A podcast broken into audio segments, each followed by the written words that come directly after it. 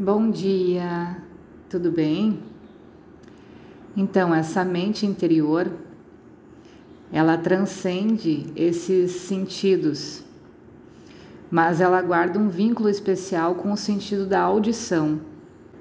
O som propriamente não verbalizado, mas a música, a melodia. O som influencia inclusive na cura desse processo da mente interior. Por isso que é tão usado dentro da psicologia ayurvédica a terapia dos mantras, quando a gente está nessa limpeza da mente, dos gatilhos que despertam uh, os nossos vícios. Então a gente recomenda mantras uh, e até sons, músicas, enquanto está relaxando, para ir fazendo essa limpeza. O próprio ambiente onde a gente está, é importante a gente deixar uma boa música, calma, para limpar as energias que tem. Por exemplo, numa casa, tudo que é vivido ali é fica dentro desse ambiente, as energias. Então, quanto mais a gente puder fazer essa limpeza sonora também, melhor fica a vibração desse ambiente. É muito importante e muitas pessoas sentem isso quando chegam no lugar e diz: "Nossa, como aqui é calmo, é gostoso de estar aqui". Então a gente não percebe nada físico, mas é essa sensação de paz que fica energeticamente nos ambientes. E assim também a gente aproveita para refletir sobre o que que a gente anda ouvindo, né? Todas as coisas através da música, as mensagens que vêm através da música, elas chegam mais facilmente nessa mente interior. Então, se forem mensagens ruins de uma coisa que a gente não gostaria de viver, não gostaria de experienciar aquilo, isso tudo fica armazenado ali. E algum dia a gente vai ter que limpar. Em algum momento, seja nessa ou em outras vidas, essas memórias vão nos fazer mal. Esses arquivos ali emocionais, porque a, a, a, música lida muito com a questão emocional também. Tanto é que a gente consegue mudar nossa vibração dependendo da música que a gente está ouvindo. Então, o que fica armazenado dessas mensagens ali, quando em determinado momento a gente vai ver que isso que está trabalhando a nossa força kármica a gente vai ter que limpar. Então observa a letra da música, o tipo de ambiente, o tipo de música que você está ouvindo e fique esperto que isso vai ficar gravado. Os sons da natureza para o pita, um excelente remédio, por exemplo, para todos os doxas, né? Mas a gente recomenda diretamente para o pita poder estar em contato com a natureza, escutar o som dos pássaros, prestar atenção no movimento da natureza, escutar o barulho do vento, o barulho da chuva. E tudo isso é muito agradável para os nossos sentidos. Claro, porque reconecta a gente a essa energia maior, a essa força maior. A gente se sente pertencendo a alguma coisa que nada mais é a natureza. Aí a gente entende a associação novamente do, da mente interior, do elemento ar, ligado ao vata. Vata também é supersensível às questões sonoras. Nas recomendações de Vata, a gente fala sobre o som, inclusive, de tão diretamente que afeta. Quando a gente vê alguém com desequilíbrio de Vata, na região da garganta a gente percebe um desequilíbrio e principalmente uh, a voz muito alta quando há um excesso de vata ou a voz que não sai quando é uma escassez de vata, fala muito baixo, fala para dentro.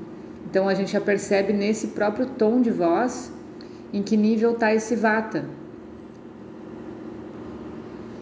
Tem uma frase nesse livro, A Visão Ayurvédica da Mente, que diz assim: as pessoas do tipo Vata vivem com uma consciência frágil ou com um coração vulnerável.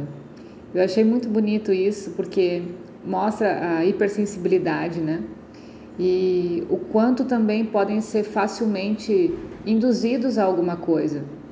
Então, pessoas na fase vata, que é a terceira idade, elas parece que voltam a ser criança, porque acreditam nas coisas. É assim também as pessoas do biotipo vata. Acreditam facilmente no que estão ouvindo, no que estão vendo.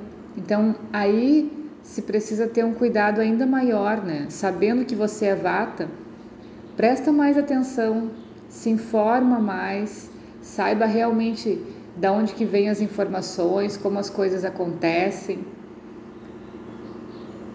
E o equilíbrio desse vata, então, para todos os biotipos, né, para todas as pessoas, é o que protege e ajuda nesse desenvolvimento adequado da consciência mais profunda, dessa mente interior. Então, a gente costuma dizer que o primeiro dosha a desequilibrar é o vata, porque ele é mais sensível, sendo em qual biotipo for.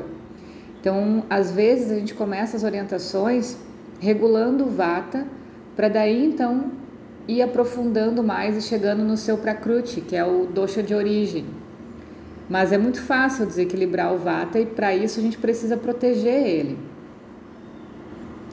Um dos fatores importantes, além então do som, é o prana, é saber se alimentar adequadamente com um prana vivo, que vem dos alimentos, do ar puro, da água, esse prana é que dá a vida para a mente, para o corpo e apoia todas essas funções automáticas né, do nosso corpo. Nada é mais caro do que a própria vida. E isso que a gente precisa dar valor. Não tem nada material, nenhum tipo de relação que precisa ser tão importante para nós quando a gente abre mão dos nossos valores e da nossa própria saúde. Então, se qualquer coisa deixa em risco a tua saúde mental, emocional ou física, seja trabalho, relações, o que for, a própria procrastinação dos sonhos também entra aqui. Nada disso vale a pena. O mais importante é a gente se sentir vivo e estar em bom ambiente, com um bom prana, e uma boa vibração, falando do som, ajuda muito nesse processo. Outro exercício importante é a prática do pranayama, que são exercícios de respiração. Assim a gente tem o um movimento do ar que pode acalmar todo o sistema, lembrando que vata em excesso pode ficar com excesso de movimento ou quando está em escassez de vata, a gente vê uma redução drástica no movimento. Então a gente começa a entender esse movimento por uma coisa bem pequenininha, que é a respiração, mas que é extremamente vital. Então, antes da gente sair para caminhar, que a gente possa aprender a fazer exercícios de respiração. Na pranayama tem vários tipos de exercícios que a gente pode encontrar na internet também.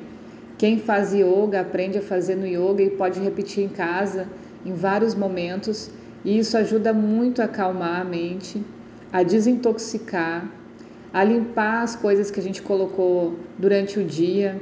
Então, nas orientações, sempre tem ali, antes de dormir, fazer exercícios de respiração, né? E poucas pessoas dão importância para isso, mas serve para a gente desintoxicar a mente daquele dia tumultuado. Baixar a nossa vibração, acalmar o coração e ter todo o respeito que a gente pode expressar para o nosso corpo, para ele descansar. Isso é como um pai e uma mãe cuidando de um filho. Essa é a função da consciência, sermos os nossos próprios pais e mães na nossa educação. Quanto mais limpa nossa mente estiver, mais focado a gente está nesse processo da mente interior de buscar essas sementes que disparam então esses essa força kármica. Todo o processo que a gente puder fazer para deixar essa mente mais limpa e mais tranquila mais vai favorecer para a gente perceber essa verdade, tirar esse véu de ilusão que é o dia a dia e perceber realmente como as coisas funcionam.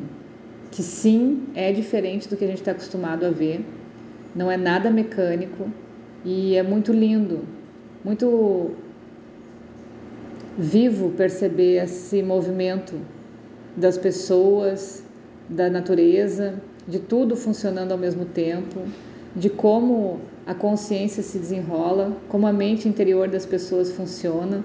Então, cada vez mais a nossa visão vai ficando mais clara. E isso que se é chamado de verdade. Certo?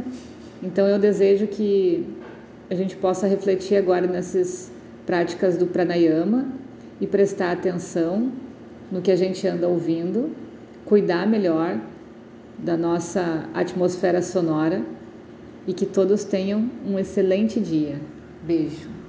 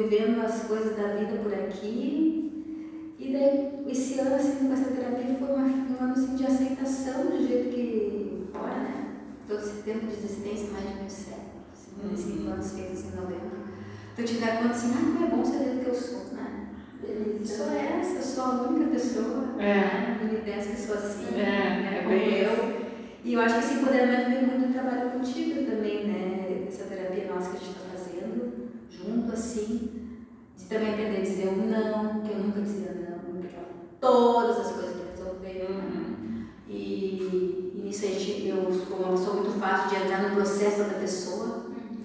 e daí eu sofro